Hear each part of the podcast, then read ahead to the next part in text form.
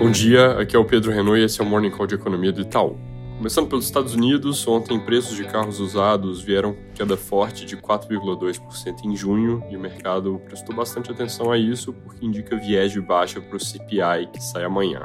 A gente de fato acha que esse número vem fraco, com alta de 0,21% do núcleo e 0,2% do índice cheio, em ambos casos abaixo do consenso de mercado, mas a gente acha que isso não muda a trajetória de juros do Fed Inclusive, ontem nós publicamos uma atualização do cenário e transformamos em projeção o viés que a gente já tinha de que o FOMC ainda faz mais duas altas de juros, indo para uma banda entre 5,5% e 5,75% no fim do ciclo. Ontem, Daily e Master falaram ao público e ambas tiveram um discurso duro, indicando mais altas. Barr, por sua vez, foi neutro, Williams repetiu que tem mais trabalho a ser feito e Bostic, na ponta doves, defendeu que o FED pode ser paciente e esperar os efeitos do que já fez até aqui.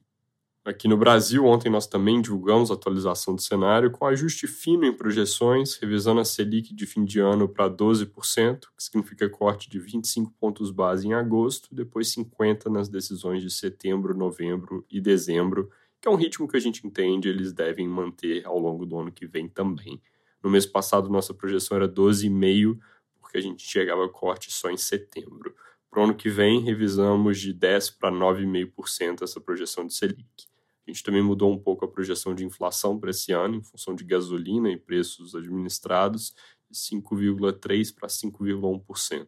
Não mudamos a projeção do ano que vem, que é 4,4%. Outros grandes números não foram alterados, projeções de PIB em 2,3% e 1,5%, desemprego constante em 8, dólar 5 e 5,25 para o fim deste ano e para o fim do próximo em todos esses casos. Hoje, destaque do dia deve ser a divulgação do IPCA de junho às 9, no qual a gente tem na conta menos 0,06% de variação no mês, quase junto com o consenso de mercado, que está em menos 0,1%, números negativos em função do corte de preço da Petrobras, alimentos em queda, especialmente carne, e o preço de veículos por causa do programa do governo. Em 12 meses, nossa projeção significa recuo adicional da inflação de 3,9% para 3,2%, mas agora chega aquele momento que eu já chamei a atenção algumas vezes aqui, onde essa variação ano contra ano dá um salto na próxima leitura, porque em julho sai o efeito do corte de impostos que aconteceu no ano passado.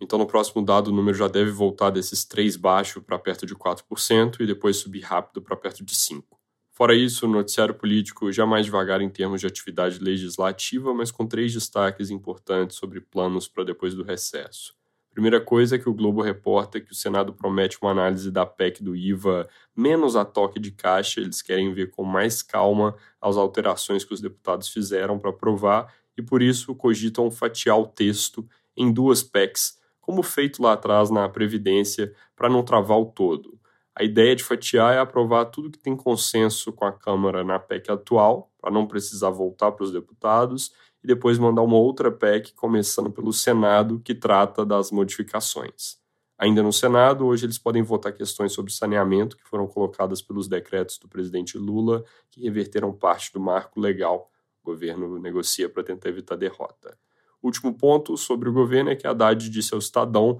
que não deve esperar a conclusão da reforma do IVA no Senado para encaminhar para o Congresso a próxima fase da discussão tributária, que vai ser a parte de tributação da renda, onde entra também a discussão de taxação de dividendos, que a gente tem na conta que vai ser aprovada. Diferente da simplificação dos impostos sobre consumo, a lógica dessa parte do debate é aumentar a arrecadação.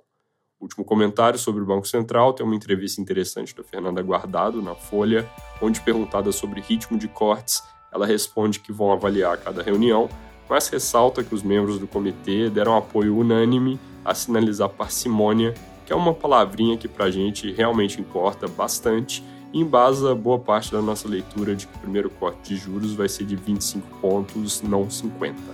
É isso por hoje, bom dia.